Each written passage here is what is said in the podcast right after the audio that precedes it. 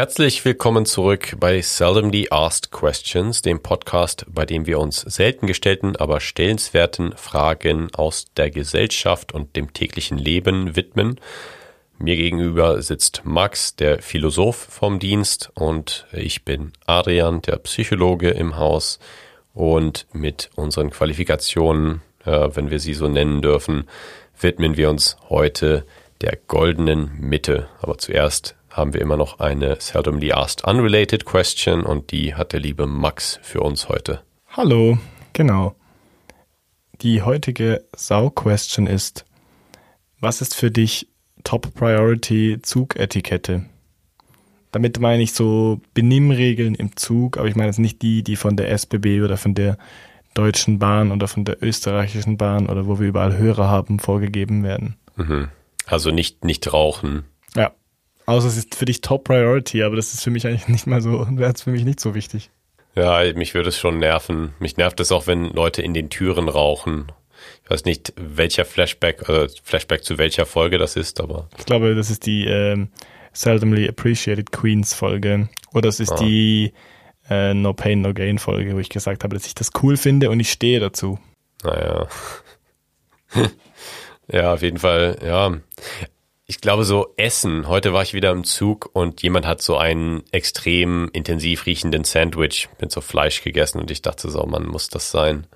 Ja. Es riecht halt dann auch nicht unbedingt gut, sondern es riecht einfach billig und unangenehm und das ist für mich ja. echt ein psychologisches Phänomen. Warum sind Gerüche so krass kontextabhängig? Mhm. Das ist doch echt, also mal scheiß auf die Zugfrage. Das ist doch echt auch mega krass. Zum Beispiel so Fürze sind ja auch sowas. Also ich meine, in welchem Kontext riechen die gut für dich? Ja, also manchmal riechen Fürze einfach. Nein, es ist doch so, manchmal riechen Fürze so stark nach Essen, ja. dass du sie, in, und wenn du sie dann in einem Kontext vom Essen wahrnimmst dann, und nicht weißt, dass es ein Furz ist, bist du nicht mal so angeekelt und denkst einfach so, mm, es riecht nach irgendwas hier. Jemand kocht hier. Ja, kocht hier jemand? Das erinnert mich aus die, an diesen Monolog äh, von Fieser. Ich weiß nicht, ob man das sagen darf. Fat Bastard aus Austin Powers. Aber ja. Es ist doch schon ein bisschen so. Auch zum Beispiel, es gibt auch so gewisse Käsearten, die so, oder Sachen, die fermentiert riechen. Das stimmt, ja. Können auch schlecht fermentiert riechen, aber sie können auch gut fermentiert riechen. Es kommt halt mega darauf an, was es ist, aber der Geruch ist teilweise auch sehr, sehr ähnlich. Oder zum Beispiel, ah, jetzt weiß ich auch, was, was ich mit den 14 sagen wollte. Manchmal riecht doch etwas extrem nach Kohl oder so und es ist mhm. entweder ein Furz oder jemand kocht gerade Blumenkohl oder Brokkoli oder so. Das ist lustig. Ich dachte auch an Kohl. Ich dachte schon so, ja, es gibt so Sachen, die riechen halt schon sehr wie Fäkalien, sind aber keine. Und ah, ja, eben. Man weiß es ja nicht. Man kann auch sagen, gewisse Gase riechen einfach sehr nach äh, Essen. Ja. Das ist vielleicht auch kulturell unabhängig. Wo wir zurück beim Zug wären, Furzen im Zug ist natürlich auch Katastrophe. Aber ich, zum Beispiel. Aber das, das merke ich zum Beispiel nie. Ich rieche nie, dass da jemand. Das ist kein großes Problem für mich, deswegen ist das nicht so Top Priority für mich, obwohl es ziemlich selbstverständlich ist. Aber ähm, für mich ist dann eher sowas, wo Leute häufiger mal eben zuwiderhandeln und dann so ein unangenehm riechendes Sandwich in den Zug mitnehmen. Oder es sind 14, das Sandwich riecht ganz normal. Vielleicht auch das.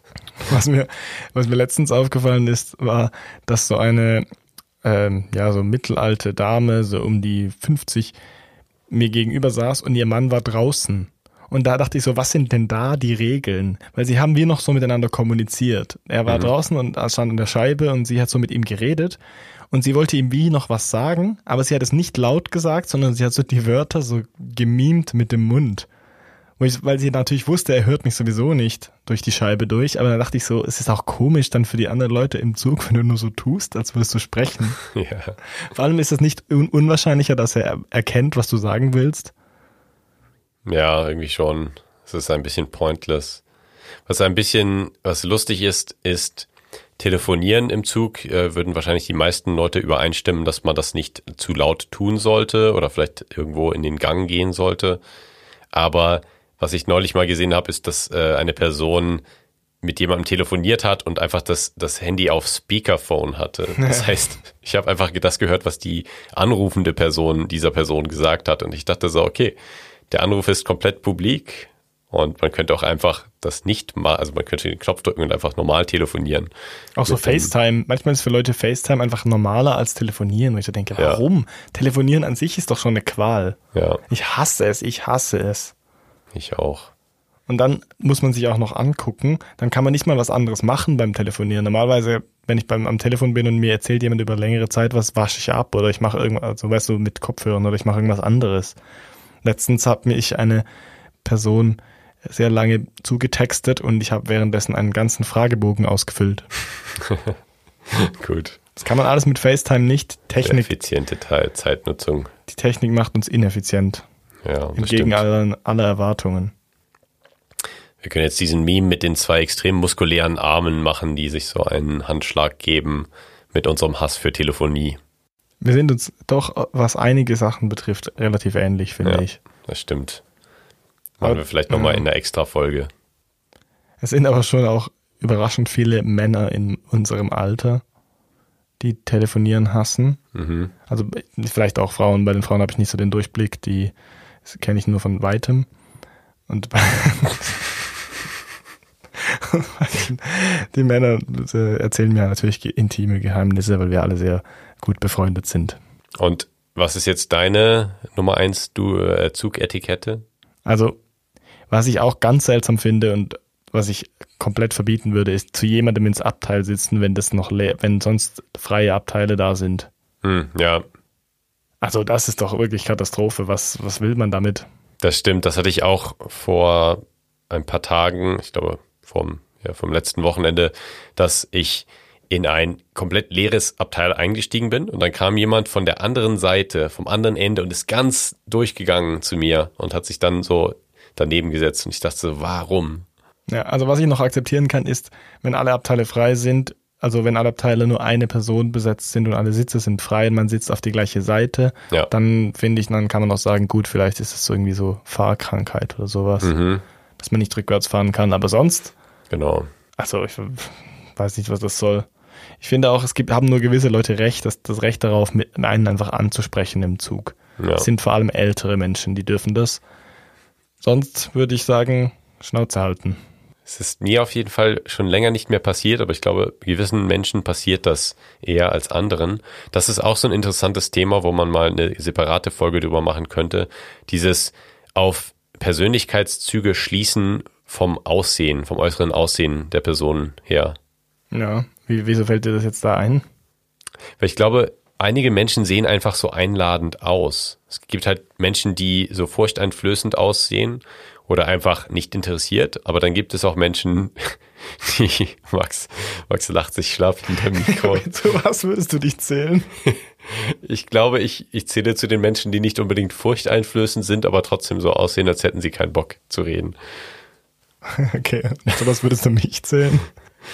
Äh, zu den furchteinflößenden Menschen. Aber was ich dachte, du sagst einladend. Naja, ich glaube schon, schon irgendwie, ja, furchteinflößend, aber trotzdem auch einladend. Wahrscheinlich so eine, so eine Person, mit der ältere Damen gerne reden. Ein Mensch für Sadisten. Oder das.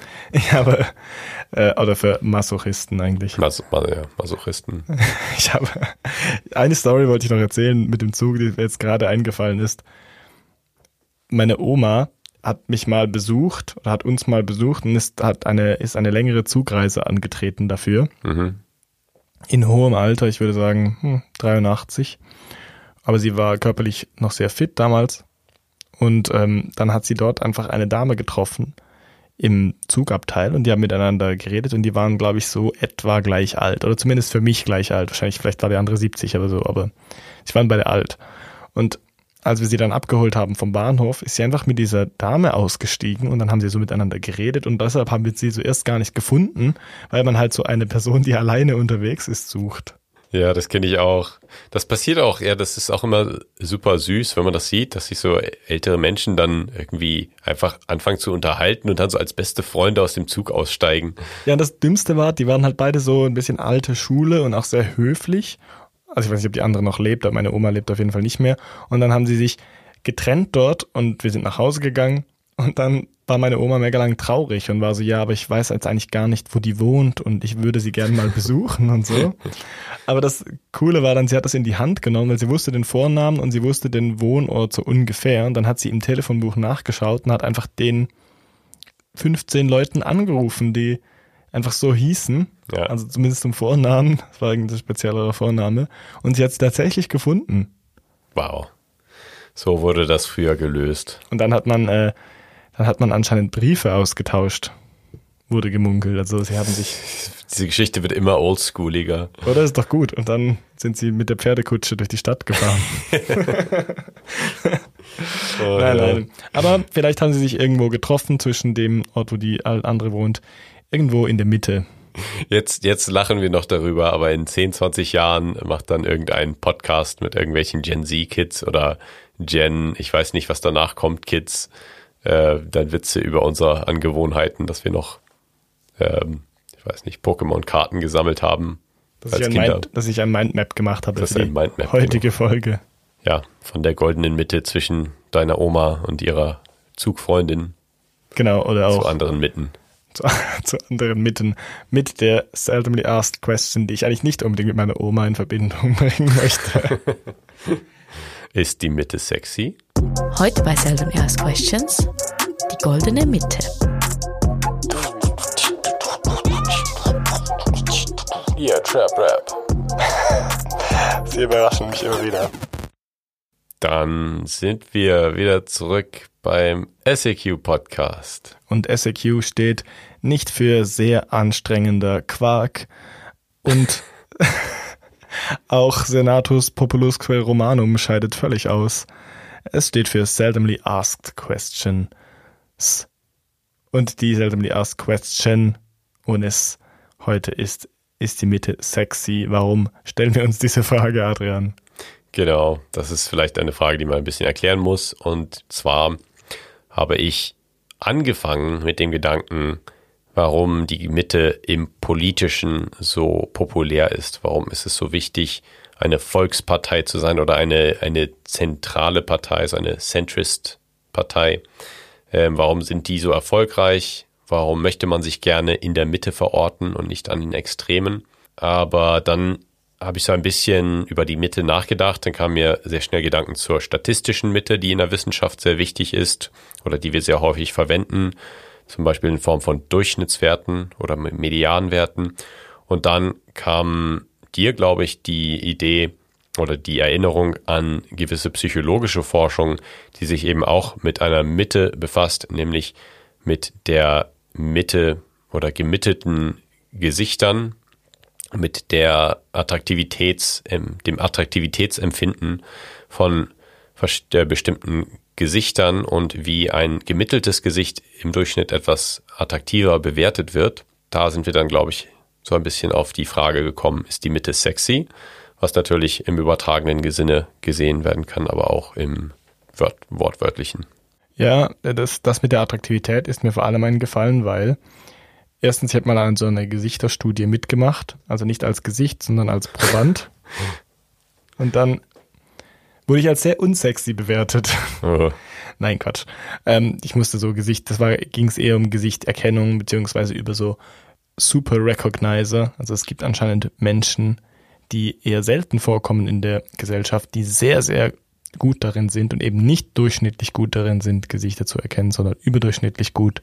Und die fokussieren sich anscheinend auf andere Features im Gesicht. Denkst du, ich war mega gut oder ich war mega schlecht?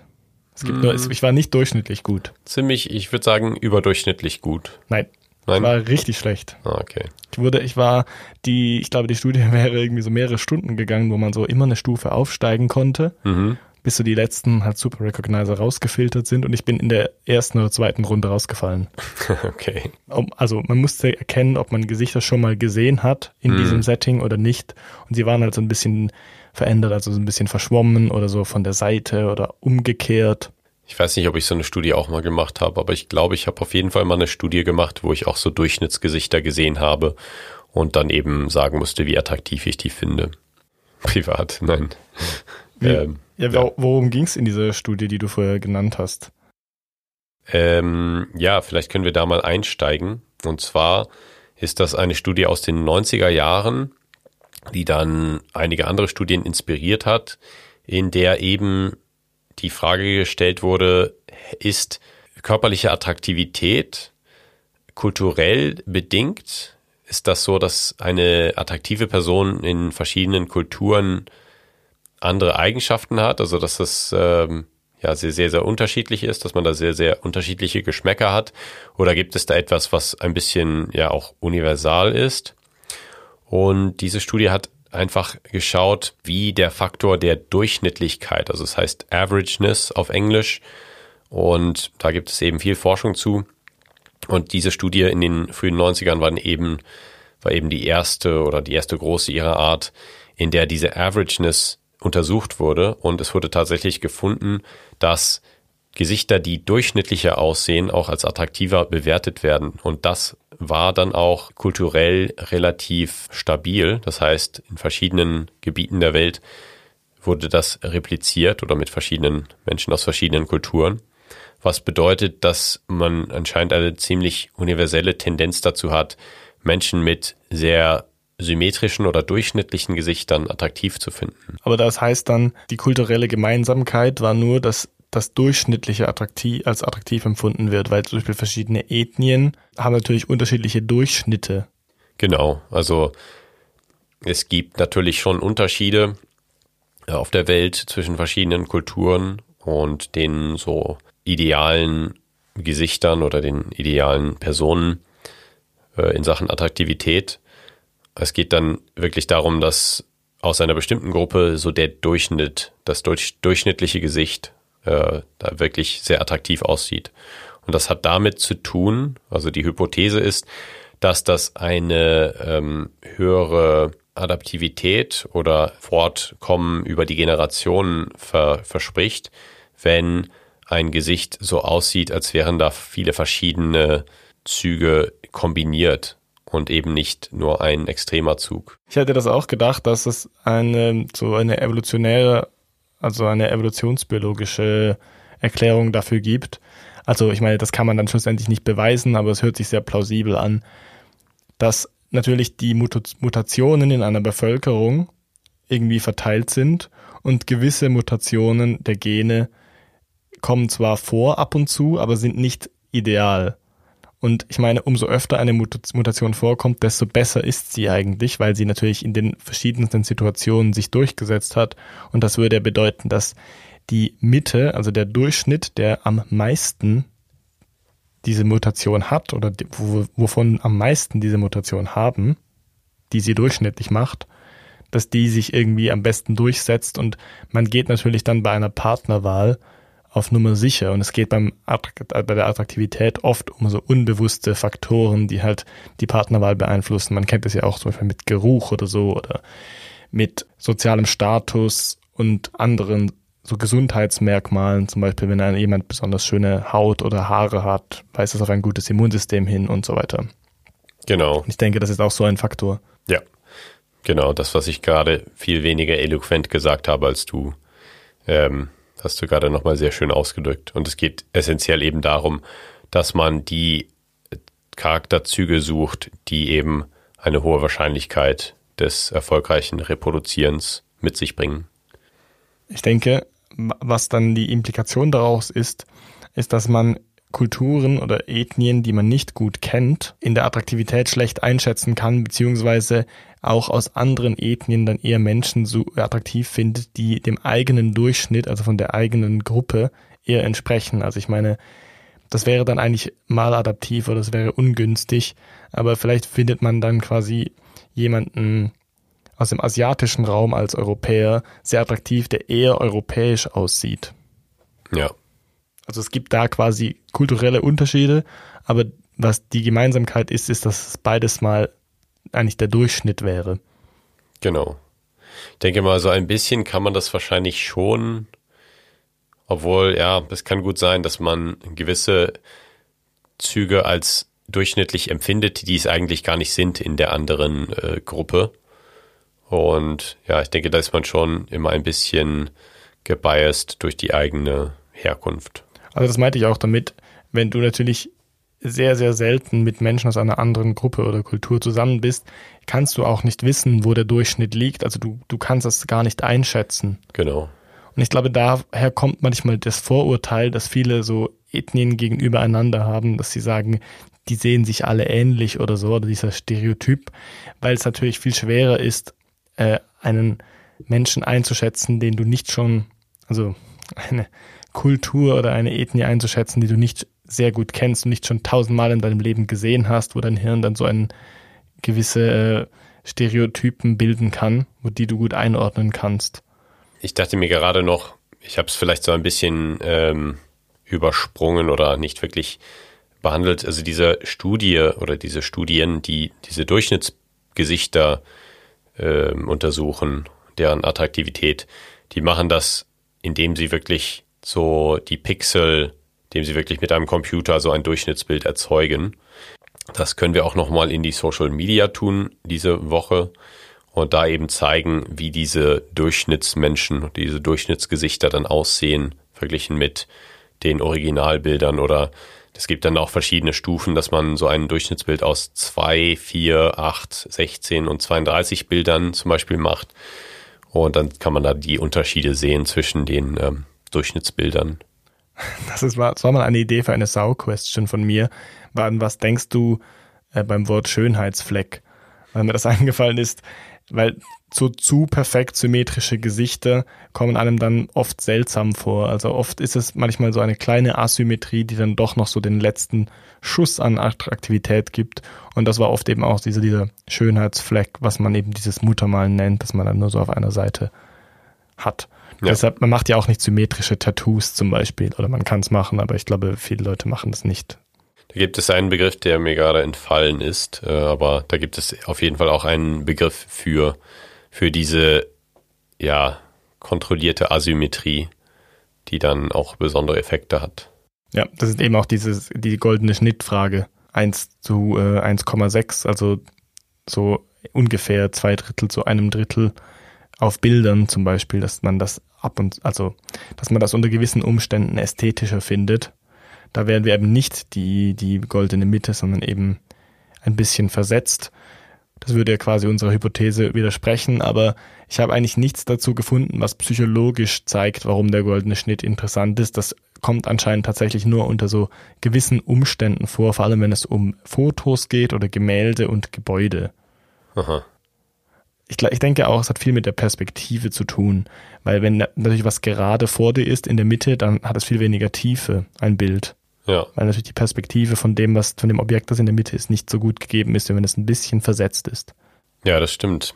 Ich wollte vorher noch was anderes sagen. Ich wollte den Begriff Normalverteilung nicht ansprechen, während ich das mit diesen äh, Mutationen erklärt habe, aber es wäre eigentlich zentral, das mal zu erklären, worum es da eigentlich geht. Mhm. Also normal verteilt heißt normalerweise, dass die Durchschnittswerte am häufigsten vorkommen, während die Extremwerte am seltensten vorkommen.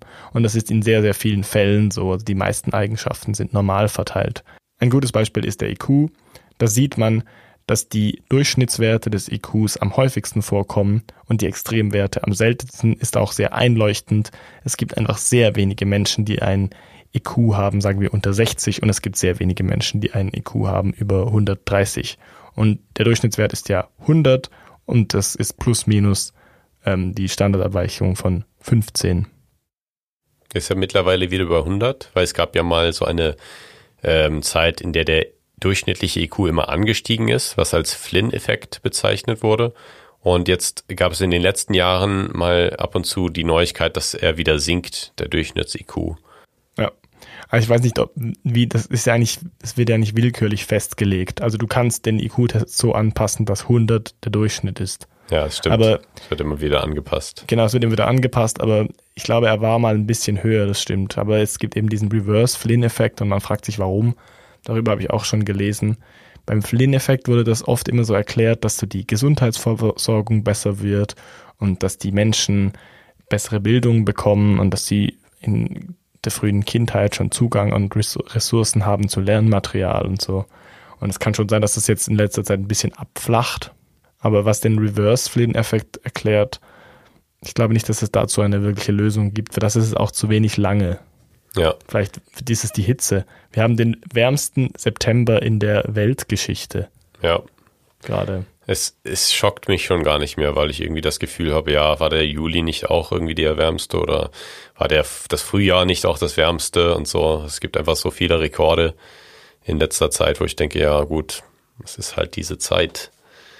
Aber um nochmal auf die Mitten zurückzukommen, IQ ist ein schönes Beispiel, um Mitten zu besprechen, was man mit einer Mitte denn be- beschreiben will. Und zwar ist beim IQ, da kann die Mitte natürlich sich absolut verschieben. Das heißt, man kann immer höher, äh, hö- höhere Punktzahlen erreichen im IQ-Test oder auch niedrigere und somit den Mittelwert verschieben, also die, den Durchschnittsscore in einem IQ-Test.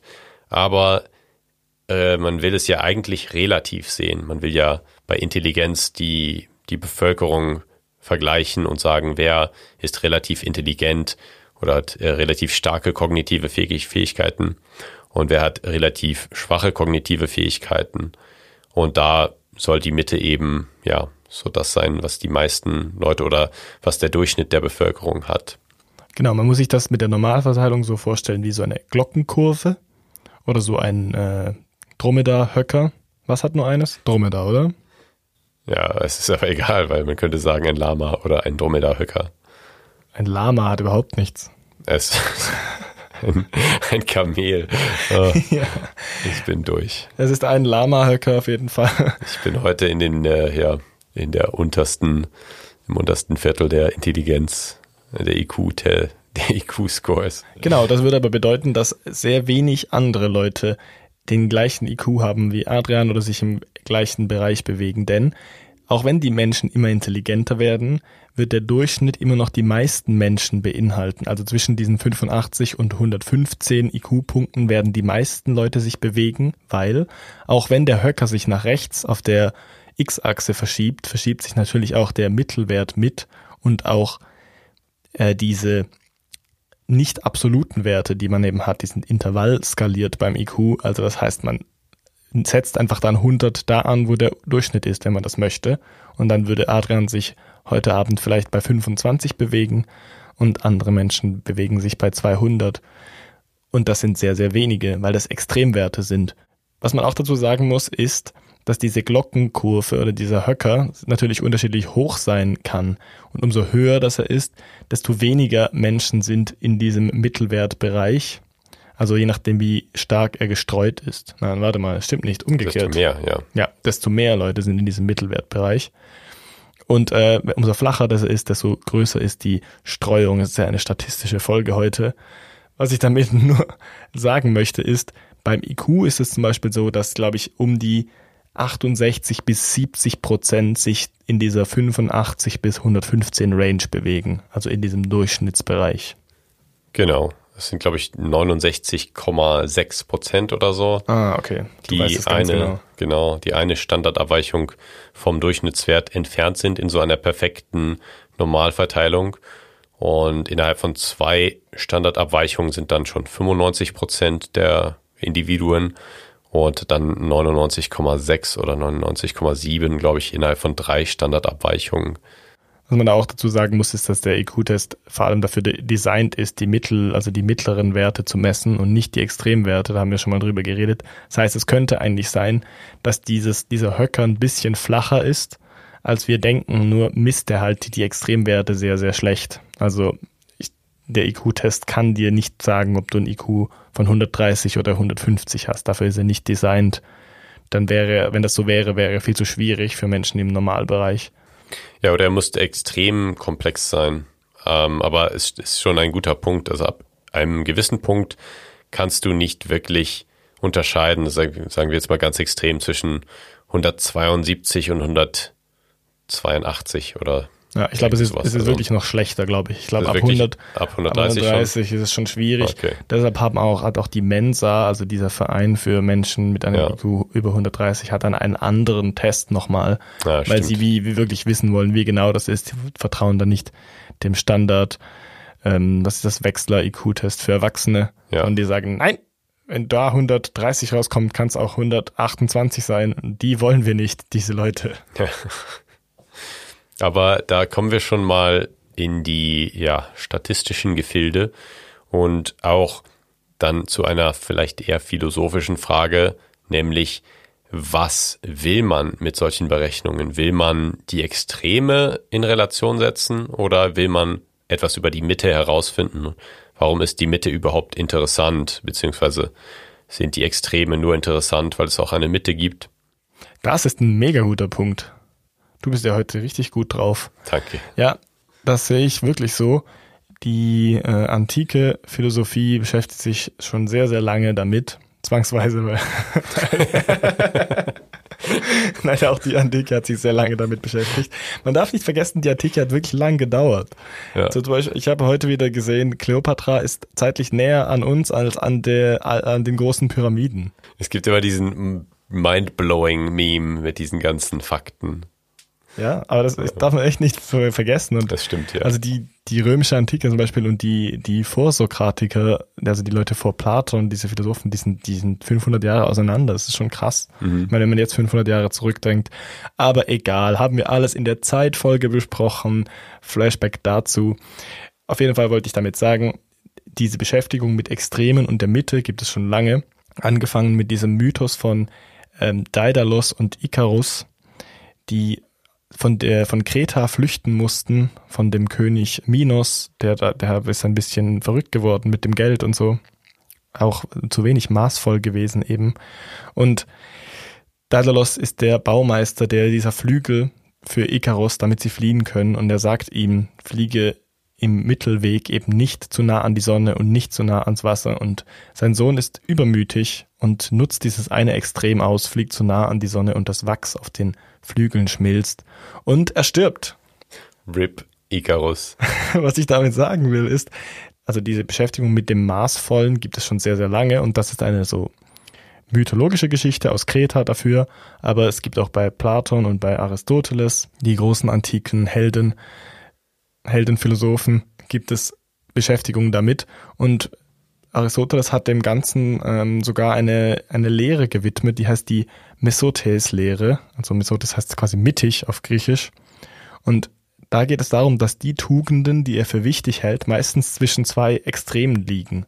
Und ein tugendhaftes Leben führt eben dazu, dass man auch ein gutes und glückliches Leben hat. Ja, ich denke auch, das ist äh, super interessant, was du erzählst, weil ich kann mir das sehr gut vorstellen, dass man, wenn man in der Zeit zurückreisen könnte, mit jemandem in der Antike zum Beispiel, sicherlich sehr gut darüber reden könnte, was die Mitte ist, was sie sein soll. Und ich denke, das hat auch immer so eine äh, Funktion zum, zum Einschätzen oder zum Einsortieren von menschlichem Verhalten. Hm, zum Beispiel beim IQ kann das ja auch, wenn man jetzt weiß, eine Person benimmt sich in einer Art und Weise, die einem nicht gefällt, aber sie hat einen IQ von 80, sagen wir mal, dann kann man das auch immer zum Einordnen nehmen, diesen, diesen Fakt und sagen, ah, okay, die Person ist vielleicht nicht so intelligent, dass sie jetzt wüsste, äh, wie man es machen müsste, um nicht so störend zu sein. Und da haben sich die Menschen bestimmt schon, schon seit langer Zeit Gedanken darüber gemacht, was denn so normativ sein sollte oder was normativ ist und sich dann sicherlich, ja, wie du schon sagst, auch dann eben verschiedenste Gedanken zu den Mitten der Gesellschaft gemacht. Eben, das ist echt ein guter Punkt. Also Normativität bestimmt ja quasi, was wir tun sollen. Und das ist dir die Hauptfrage der Ethik und der Moralphilosophie. Was sollen wir tun? Wie sollen wir handeln? Und auch in der Antike noch, wie führen wir ein gutes Leben? Und da hast du bestimmt recht. Ich glaube, die Beschäftigung mit Relativität ist für die Menschen schon lange eine eine wichtige Sache, weil man kann natürlich in Absoluten denken, immer wenn es um eine Rationalskala geht, also um, äh, ich weiß nicht, Temperatur zum Beispiel, je nachdem, wo man anfängt, oder auch mit anderen Sachen, die zahlengebunden sind, hat man dieses Problem nicht. Aber auch da kann etwas relativ sein und dann ist es gut zu wissen, was normal ist. Und ich glaube, oft definieren wir eben die Mitte als normal und bei Aristoteles ist es noch mehr so, dass die Mitte eigentlich vorzüglich ist. Also es ist so ein bisschen eine Paradoxie in dem Ganzen. Die Mitte ist nicht durchschnittlich, also weder gut noch schlecht, sondern Aristoteles sagt, die Mitte ist eigentlich meistens das, was am besten ist. Und das, wenn man das auf Tugenden bezieht, stimmt das auch. Also zum Beispiel sagt er, Mut ist quasi die Mitte zwischen Leichtsinn und ein Feigling zu sein. Ja, das ist ein guter Gedanke. Da, ähm, das ist schon interessant, weil diese, ja, dieses Wünschenswerte der Mitte, das kann man auch heute noch erleben, und zwar in der Politik. Das war auch einer meiner Gedanken ähm, in der Vorbereitung zu dieser Folge, dass es eben schon wünschenswert ist, Mittelstand zu sein. Also wenn man sich das mal auf dem Papier anschaut, dann ja, ist das nicht so das, was sich die meisten Menschen wünschen würden vom finanziellen Einkommen her zum Beispiel. Aber der Mittelstand hat doch einen extremen Appeal. Und Politik, Politiker beschreiben sich auch gerne mal als Mittelstand, auch wenn sie das eindeutig nicht sind, weil das eben nahbarer ist. Das ist äh, sympathischer, da hat man eben das Gefühl, dass die Person einem näher ist und man sich irgendwie mehr identifizieren kann mit der Person. Was äh, ist denn Mittelstand in Deutschland oder in der Schweiz? Ich habe es nachgeschaut, weil ich es wissen wollte. Also in der Schweiz ist es 37.000 bis 80.000 Schweizer Franken pro Jahr äh, Bruttogehalt. Und in Deutschland habe ich nur den, das Nettoeinkommen gefunden. Da ist es 17.500 bis circa 46.000. Wo ich dann auch so dachte, erstens ist die Range schon recht groß. Ja. Und das Witzige ist ja, das ist mega ähnlich zum IQ, das muss man ja einfach definieren. Also man sagt einfach, wo liegt denn die Mitte, der Mittelstand etwa? Und irgendjemand sagt das, und wahrscheinlich sind das Banken, die sagen ja, der Mittelstand bewegt sich gerade zwischen diesen zwei Bereichen, weil wir rechnen das folgendermaßen aus. Nimmt man zum Beispiel das arithmetische Mittel, jetzt kommen wir zu der statistischen Frage, wäre das wahrscheinlich viel höher, weil es einfach Leute gibt, die so extrem unverschämt reich sind, zumindest in der Schweiz. Genau. Und da kommen wir jetzt auch wieder zur Wissenschaft ein bisschen. Denn in der Wissenschaft muss man sich auch Gedanken machen darüber, was für einen Mittelwert wählt man als statistische Größe in seiner Forschung, um eben eine besonders gute Aussage äh, zu treffen mit seinem, mit seiner Publikation, in der man etwas kommuniziert, etwas also zu den Resultaten aus der eigenen Forschung. Und da kann man oder muss man unterscheiden zwischen verschiedenen Größen. Zum Beispiel, es gibt den Median. Das ist einfach der Mittelpunkt der Gesellschaft oder der Stichprobe zum Beispiel. Wenn es 100 Leute in einer Studie gibt, dann ist der Median genau zwischen Personen 50 und 51 wenn diese beiden, sagen wir mal, die beiden Personen haben den gleichen Wert, zum Beispiel einen IQ von 100, dann ist der Median 100. Es kann sein, dass dieser Median dann auch dem Durchschnittswert, also dem Mittelwert äh, gleichkommt. Der könnte auch 100 sein. Äh, es ist dann aber so, wenn es extreme Werte gibt, die den Mittelwert, also den reinen Durchschnitt verändern, dass der Median trotzdem gleich bleibt weil der Median nicht von den Extremwerten beeinflusst wird. Der wird nur von der Verteilung äh, der Werte beeinflusst. Und so muss man sich eben Gedanken dann darüber machen, wie man den Mittelwert oder eine, eine Mitte in seiner Studie ausdrücken will. Man kann auch einen äh, getrimmten ähm, Durchschnitt berechnen, wo man dann einfach die Extremwerte aus, außen vor lässt. Und der wird dann schon ähnlicher sein zum Median zum Beispiel. Aber man muss eben überlegen, was, was möchte man für eine Größe verwenden. Denn das kann dann auch die Aussage verändern, die man trifft. Genau, Median kann zum Beispiel komplett bescheuert sein, wenn man, sagen wir, zehn Werte hat und drei davon sind Einsen und der Rest sind Siebenen. Ergibt das Sinn? Ja, das gibt Sinn. Drei davon sind Einsen und sieben sind Siebenen. Ja, das extreme Beispiel wäre einfach, wenn neun Werte von zehn null sind und der eine Wert ist eins dann wäre eben der Median null und der Durchschnitt wäre größer als das. Aber vom Median her wäre es dann ja, also es wäre schwer etwas zu sagen ähm, über diese Gruppe. Denn es könnte sein, dass dann Personen 7, 8, 9 und 10 einen Wert von 1 oder 5 oder 10 oder 100 haben. Aber es könnte eben auch sein, dass niemand einen Wert von mehr als 0 hat. Das heißt, deswegen ist der Durchschnittswert schon häufig auch sehr ähm, beliebt oder wird eigentlich so als, als Go-To-Measure genommen. Es ist aber häufig auch so, dass einem der Median dann etwas noch erzählen kann, zum Beispiel bei Einkommen in der Bevölkerung, die häufig sehr ungleich verteilt sind, sind. Denn da ist der Durchschnittswert dann höher, zum Beispiel in Deutschland, wo es eine gewisse Ungleichheit bei den Einkommen gibt oder beim Wohlstand. Und da haben einige extrem äh, wohlhabende Menschen dann eben einen großen Einfluss auf den Durchschnittswert. Deshalb wurde auch bei diesem Schweizer Wert zumindest, also dieses ähm, 37 bis 80.000 Franken pro Jahr, also 37.000 bis 38.000 ja. Franken pro Jahr, wurde der Medianwert genommen. Genau. genau aus diesem Grund. Und trotzdem finde ich die Range extrem. Und ich, ich, ich habe gemerkt, ich gehöre auch zum Mittelstand. Ist ja wahnsinnig. Ja, wirklich. Ja, ich, ja ich auch. Aber ganz knapp. ja, ganz nicht knapp. so. Aber das Krasse ist ja, dass diese Range so groß ist, zeigt nur, dass die Gruppierungen extrem hoch sind, weil man sagt quasi, wir machen jetzt einfach verschiedene Gruppen und gucken, welche die mittlere Gruppe ist. Also wir könnten, man kann drei Gruppen machen, 0 bis 37.000, 37.000 bis 80.000 und 80.000 bis 160.000. Aber ich meine, da hat man noch lange nicht alle drin. Und das wäre eine schwachsinnige Gruppierung. Man würde viel kleinere Gruppen machen, wenn man nur drei machen würde oder könnte. Aber weil es ja nicht Open-End ist, heißt das, man hat hier eigentlich sehr, sehr kleine Gruppen gemacht.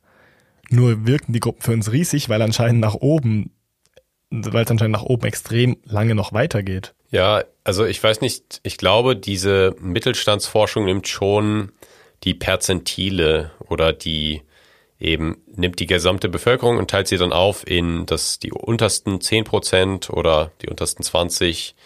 Ähm, also ich, ich weiß nicht, ich meine, ich habe das mal gelesen und es waren entweder Quartile oder Quantile, also entweder 25 Prozent Gruppen oder 20 Prozent Gruppen, wo dann die mittleren äh, genommen werden, um den Mittelstand zu beschreiben. Ja, weil da alle am meisten sind, da haben wir eben wieder die Normalverteilung. Ja. Aber da sind die meisten Leute und nicht das meiste Geld. Genau. Wenn das, wenn wir dann übers Geld reden, da ist es dann sehr ungleich verteilt, weil eben dann die Reichsten extrem viel davon haben.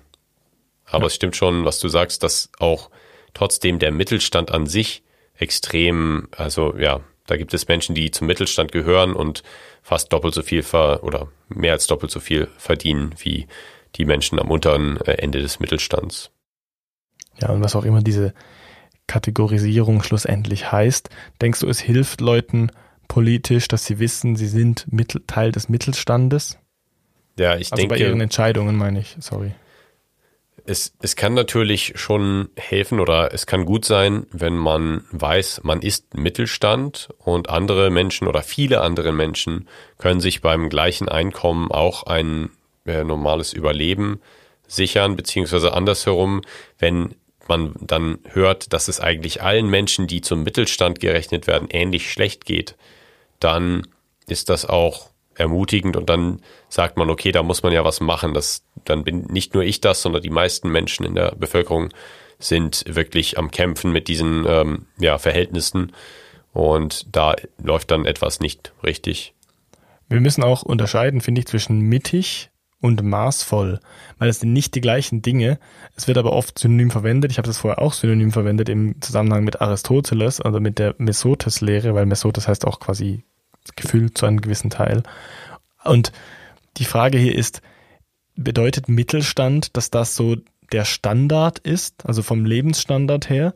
Es ist nämlich nicht irgendwie ein maßvoller Lebensstandard, wenn man das irgendwie so sagen muss oder kann, weil der untere Bereich ist schon sehr prekär, muss, also im Vergleich. Genau. Das ist eben auch so ein Ding, dass mit der wachsenden Ungleichheit dann eben das Prekariat immer höher, also immer höhere Perzentile in der Gesellschaft erreicht und Menschen im Mittelstand eben auch. Ich glaube, der Mittelstand ist auch so ein Begriff, weil das früher wirklich mal so ein Garant war für ein für ähm, Wohlstand. Genau. Für einen gewissen Wohlstandstandard. Deshalb sage ich das genau. mit dem genau. maßvoll, genau. Genau. Maßvoll finde ich auch ein gutes Janusköpfiges Wort, oder?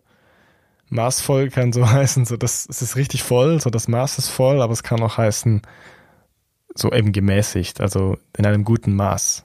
Was, ja, obwohl nur ein Maß ist wirklich nicht gemäßigt, wenn wir schon beim Oktoberfest sind. Naja, Grüße gehen raus nach München.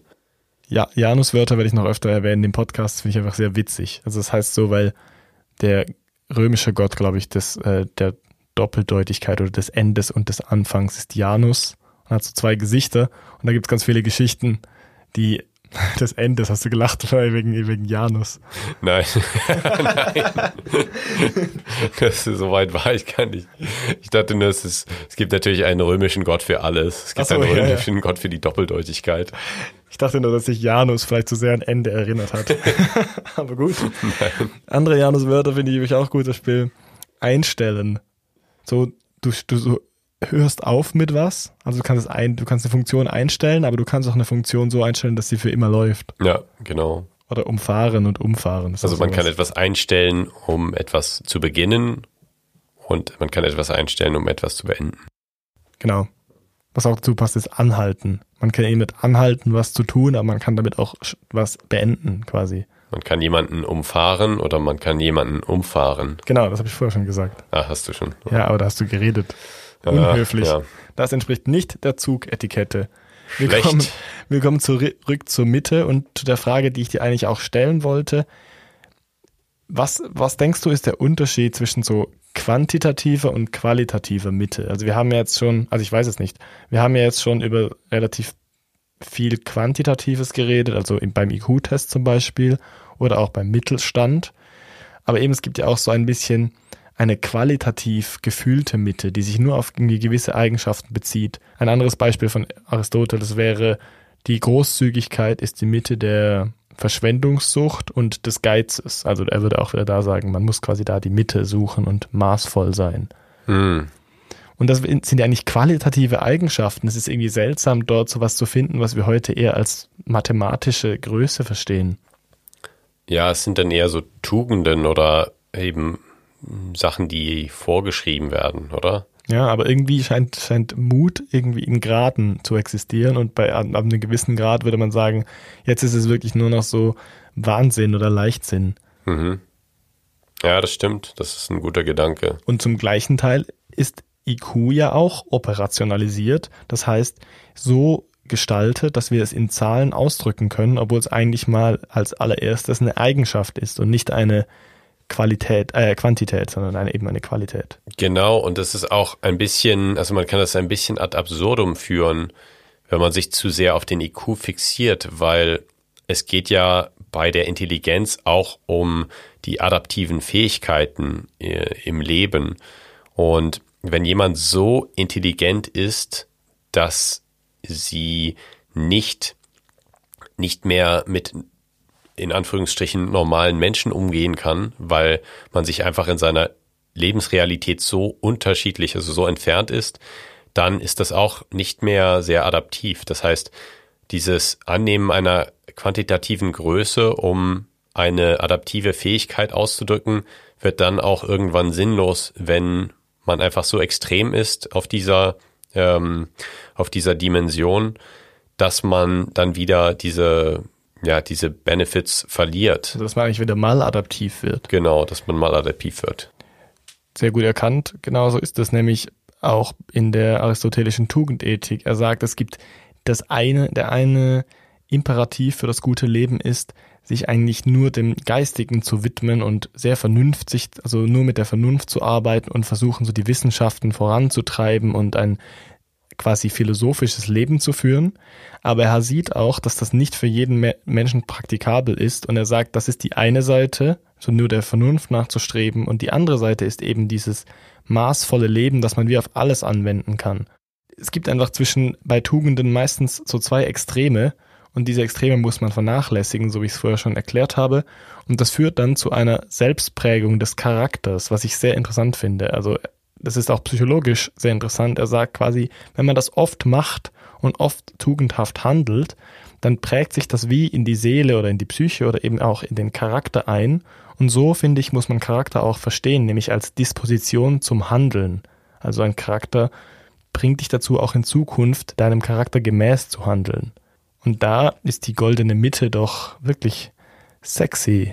Da ist das, das maßvolle, das äh, mittige Handeln vielleicht auch ein sehr populäres oder sehr attraktives. Ja, ein Beispiel, wo mir jetzt privat einfällt, ist nicht zu sehr ähm, anzugeben, aber auch nicht zu bescheiden zu sein, sondern dort auch die, die Mitte zu finden. Das würde ich als eine moderne Tugend ansehen. Obwohl es da vielleicht auch was gibt in der Antike. Aber Ja. ich, da ich, so genau habe ich jetzt diese eudemische Ethik von Aristoteles nicht gelesen. Es gibt sehr viele Beispiele da. Heißt konkret für dich, du redest von deinem äh, 200er IQ nur im Podcast und nicht äh, in Bars. Schön wär's. Dann Ja. würde ich diesen Podcast nicht mit dir machen, glaube ich. Das wäre mir zu anstrengend. So, die arrogante Phase ist vorbei. Ja, ja. Ich finde, also for the record, ich glaube übrigens, dass IQ nicht besonders wichtig ist. Also das auch weil, weil ich mir selbst keinen sehr hohen IQ zuschreibe. Und deswegen denke ja, ich glaube, es ist nicht besonders relevant. Es ist zu einem gewissen Grad relevant, aber irgendwo wird es dann auch wieder vernachlässigbar, weil andere Faktoren wichtiger sind oder auch wichtig werden. Ich finde es auch nicht ähm, besonders cool, das zu sagen, ehrlich gesagt, weil ich den Sinn dahinter nicht sehe, hinter so Dingen, die analog zu Patriotismus funktionieren. Zum Beispiel, wenn ich jetzt sagen würde, alles, was ich geschafft habe, ist nur wegen meinem hohen IQ, dann finde ich das ein bisschen lazy und auch nicht so aussagekräftig. Man sagt dann halt, ja gut, es war mir so gegeben und ich hab, hatte einfach Glück. Das ist wie wenn Leute besonders stolz sind auf das Land, in dem sie zufälligerweise geboren wurden. Ja, genau.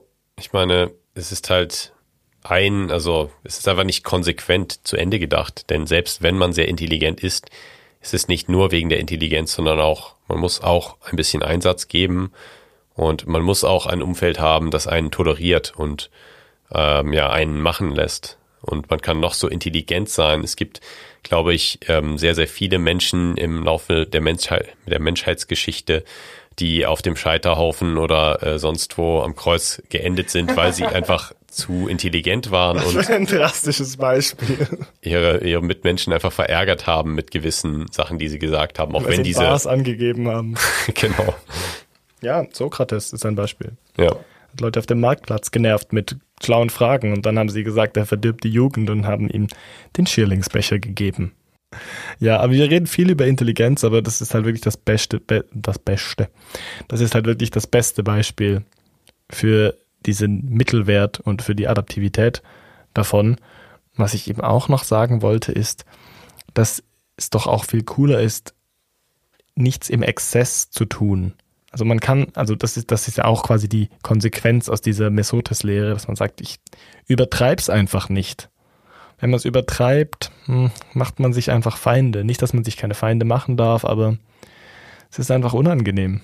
Ja, das stimmt. Es ist ein schöner philosophischer Ansatz, eben die Mitte ein bisschen zu romantisieren und eben zu sagen, ja, man muss nicht immer das Extrem haben, denn ich würde sagen, die meisten Menschen denken schon, ja, ich hätte gerne einen sehr hohen IQ oder ein sehr hohes Einkommen, ich wäre gerne extrem, aber es, man kann auch sehr, ja, schöne Dinge am durchschnittlich sein sehen und worüber ich auch noch reden wollte, war zum Beispiel die Politik, wo eben auch die Mitte als eher wünschenswert gesehen wird und man eben von den Extremen sich eher ja, äh, abwendet. Und in der Politik ist auch ein Thema diese Strategie, die Moving the Goalposts genannt wird, also das Verschieben von den Torpfosten, nämlich dass man bewusst extreme äh, Sachen, die einem in die Agenda passen, versucht zu normalisieren und eben irgendwie in ein Licht zu rücken, in dem es mittiger erscheint. Das ist eben auch so eine Strategie, weil die Mitte in der Politik wirklich ja besondere Bedeutung hat und Sachen auch legitimieren kann. Denn Politik ist ja eigentlich die quasi die die Sportart des Mitten oder des große Gruppen in der Bevölkerung erreichens. Das hast du gut gesagt. Das äh, Politikthema finde ich am unsexiesten der ganzen Mitte-Diskussion. Etwas, was ich noch unbedingt besprechen wollte, was auch ein bisschen dazu passt, ist das Regression to the Mean Phänomen, das ich schon mehrmals im Podcast Recession to the Mean genannt habe, weil mein Hirn das nicht auseinanderhalten kann. Ja. Aber wir haben auch schon drüber gesprochen, das wollte ich damit sagen. Und das ist quasi der Rückgang zum Mittelwert, der dabei beschrieben wird. Und mit der Normalverteilung haben wir es eigentlich implizit schon angesprochen. Es ist immer wahrscheinlicher, dass ein Wert in den Bereich der Mitte fällt und nicht in die extremen Bereiche. Und ganz gut veranschaulichen kann man das, und das finde ich besonders sexy, an der Widerlegung von so paranormalen Phänomenen, Flashback Parapsychologie, wie zum Beispiel das Hot Hand Phänomen, das äh, beschreibt, dass gewisse Spieler in Sportarten zum Beispiel eine Phase haben, in der sie sehr, sehr gut sind und dann werden sie darauf angesprochen von irgendwelchen äh, Trainern oder von Illustrierten und kommen auf dem Titelblatt oder so und dann plötzlich werden sie schlecht. Und das wurde dann quasi gejinxt oder wie man das auf Deutsch auch immer sagt, verhext. Also man hat quasi, sobald man das dann anspricht, dann geht diese Phase vorbei. Aber die statistische Erklärung ist, wenn Leute extrem gut sind, ist es viel wahrscheinlicher, dass dieser Streak irgendwann abbricht und sie wieder mitte, mittiger werden, als dass sie halt immer noch besser werden. Weil diese Extremwerte kommen, wie gesagt, sehr selten vor. Ja, es, ist, es gibt so Sportarten oder Spiele, wo das wirklich zelebriert wird, zum Beispiel im Darts, wo dieser Nine-Darter, wenn jemand dann. Sportarten in Anführungszeichen. Sportart, ja. hey, nichts gegen Darts, Darts-Athleten. Darts ist Oktoberfest in, in, in Großbritannien eigentlich. ja, Darts ist einfach Wochenende oder After-Work-Drinks in Großbritannien. Ja, ich glaube, es ist auch denen egal, wer da gewinnt. Ja, aber es ist schon so, es ist dann so eine äh, so ein Spiel, was das wirklich zelebriert, dass jemand die, die ganze Zeit perfekt wirft und eben eine herausragende Leistung nach der nächsten bringt. Da sieht man dann auch immer, wie schwierig das für extrem erfahrene Profis ist, trotzdem so eine ja, so eine Performance zu bringen. Klar, es handelt sich dabei immer noch um den Mittelwert der Profis. Genau. Aber eben, man, wenn jetzt jemand halt weiß ich, wie viele Körbe wirft in einem Spiel, ist es unwahrscheinlich, dass er das nochmal tut, weil sonst würde man auch sich nicht so drüber freuen, dass er diesen Streak hat. Der wäre nicht so unwahrscheinlich. Genau. Und das ähm, wurde bei Kahnemann in, und äh, Tversky in diesem Buch äh, Thinking Fast, Thinking Slow ziemlich genau beschrieben. Da geht es oft darum, dass Menschen eben diesen Rückgang zum Mittelwert schlecht einschätzen können oder eben nicht daran denken und sich deshalb so statistische Denkfehler ergeben. Und dieses äh, Sports Illustrated oder eben Hot Hand Phänomen gehört dazu. Ja, in der Tat, da kann man dann auch leicht Sachen rein interpretieren, wie dass da übernatürliche Sachen mitgespielt haben oder eben, dass man selbst irgendwie verantwortlich ist, wenn es dann nicht mehr so gut läuft und irgendwie eine Krise hat, wenn es eigentlich nur sehr, sehr wahrscheinlich ist, dass es eben mal aufhört mit den guten Leistungen. Mit den Streaks und das ist, ich finde, man kann auch da persönlich was rausnehmen. Wenn man lange gute Leistungen erbringt oder sehr viel Glück hat bei Dinge, dann kann man darauf warten, dass man einfach wieder ein bisschen zurückfällt. Also ich meine, es gibt Lerneffekte und vor allem, wenn man sehr, sehr schlecht ist in was, kann man darauf hoffen, dass man besser wird, weil man sich dem Mittelwert annähert. Und das ist doch eigentlich auch eine schöne Botschaft. Es gibt übrigens auch den die Mittelwertsrückkehr aus der Ökonomie, das ist aber nur eine Hypothese, nämlich dass sich so Kursschwankungen wieder normalisieren und dass man eben wieder zurück zum Normalwert kommt. Das hat aber keine statistischen Gründe, sondern es hat eher die Gründe, dass anscheinend Menschen, die in der, auf der, an der Börse arbeiten, den Hang haben zu übertreiben und sehr, sehr extrem auf Kursschwankungen reagieren und das quasi dann modulieren. Also sie nehmen Einfluss darauf, dass dann der Mittelwert quasi wieder gleich bleibt, obwohl die Schwankungen extrem waren. Hm, der Börsenhandel ist schon ein schönes Beispiel oder Aktienkurse, denn hm, wenn man jetzt mal so einen äh, S&P 500 Index nimmt, zum Beispiel, wo einfach die 500 äh, stärksten Unternehmen der Welt drin sind, dann hat man da eben schon auch mal Ausschläge nach oben oder nach unten, zum Beispiel in einem Jahr, wo es eine äh, weltweite Rezession gibt, zum Beispiel. Da kann man dann zum Beispiel mal einen Einbruch des Kurses sehen und danach ist es ja schon dann wahrscheinlich, dass es wieder zum Mittelwert zurückkehrt oder zu einem höheren, dass es die Kurse dann wieder steigen, denn ähm, das bildet ja schon eine gewisse Größe ab, die wirklich vorhanden ist in der Welt und dann zeitweise eben mal einbricht, aber nicht komplett weg ist und dann eben auch sich wieder normalisiert, äh, wie auch eine Leistung im Sport zum Beispiel. Ich glaube, es ist eigentlich eine grundmenschliche Fähigkeit, einschätzen zu können, wo etwa die Mitte liegt. Ich glaube eben, das Problem ist nur, dass einem oft nicht bewusst ist, dass Ereignisse voneinander unabhängig sind und man deshalb eigentlich auch die Regression to the Mean annehmen müsste. Und das wäre auch meine Antwort darauf, die, auf die Frage, die ich dir vorher gestellt habe, die sich jetzt während dem Gespräch gebildet hat. Nämlich glaube ich, dass wir so Qualitäten mittig gut einschätzen können, einfach weil das eine grundmenschliche Fähigkeit ist.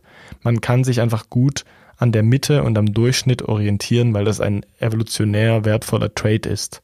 Und ich glaube, das, das muss man einfach können als Mensch, auch wenn es manchmal gar keinen Sinn ergibt, wie zu sagen, ja, Gerechtigkeit liegt zwischen äh, zu bestrafend sein und zu fahrlässig sein zum Beispiel. Es hört sich ein bisschen seltsam an, aber irgendwie fühlt es sich intuitiv doch manchmal richtig an. Und ich finde, so können wir auch auf die SAQ antworten, oder? Ist Mitte sexy? Also was die Attraktivität betrifft, anscheinend ja schon. Ja, genau. Und wie würdest du sagen, was äh, Traits betreffen, die jetzt nicht so oberflächlich sind wie verpixelte Gesichter an einem Computer? Vor allem in den 90er Jahren, wie sah das aus? Ja, PS1 Hagrid. Ja, genau.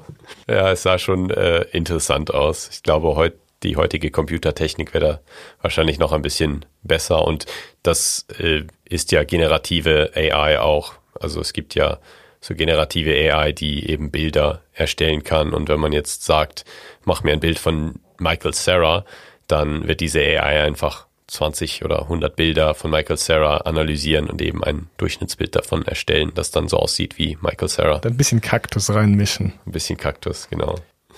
Aber ja, ich denke, äh, da haben wir eine sehr deutliche Antwort in Bezug auf körperliche Attraktivität. Da ist die Mitte auf jeden Fall sexy.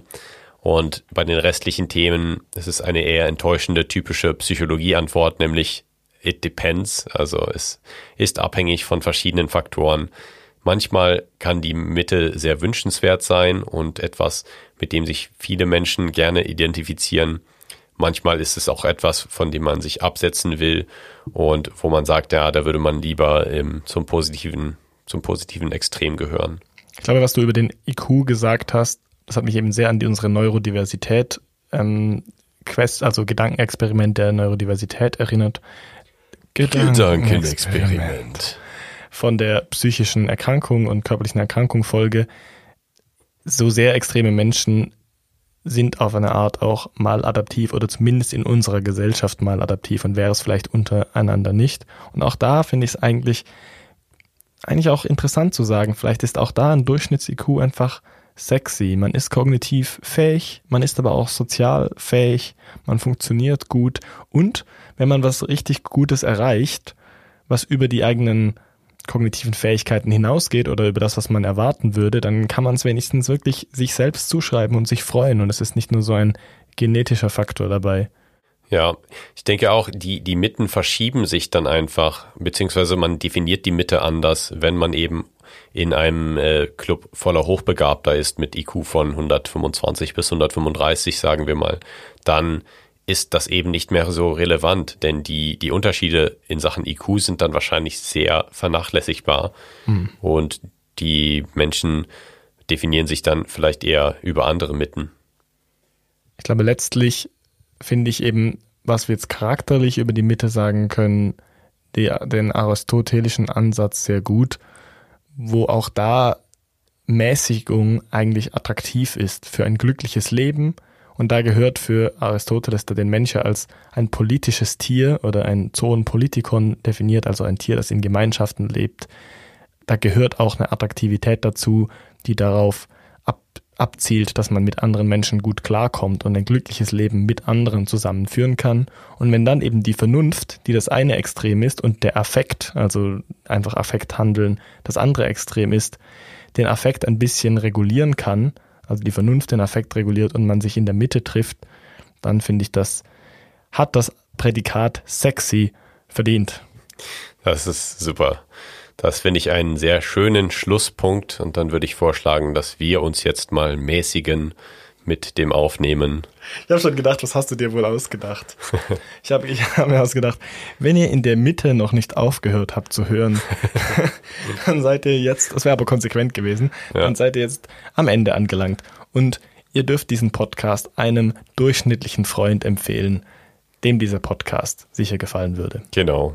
Wenn ihr bis jetzt gehört habt, seid ihr auf jeden Fall vom Durchschnittshörer ganz weit entfernt. Da seid ihr der harte Kern der SAQ-Hörer und Hörerinnen, die das Ganze bis zum Schluss anhören. Danke dafür und bis nächste Woche. Bis dann. Das war Seldomly Asked Questions, produziert durch Freely Media. Artwork Christoph Heffelfinger.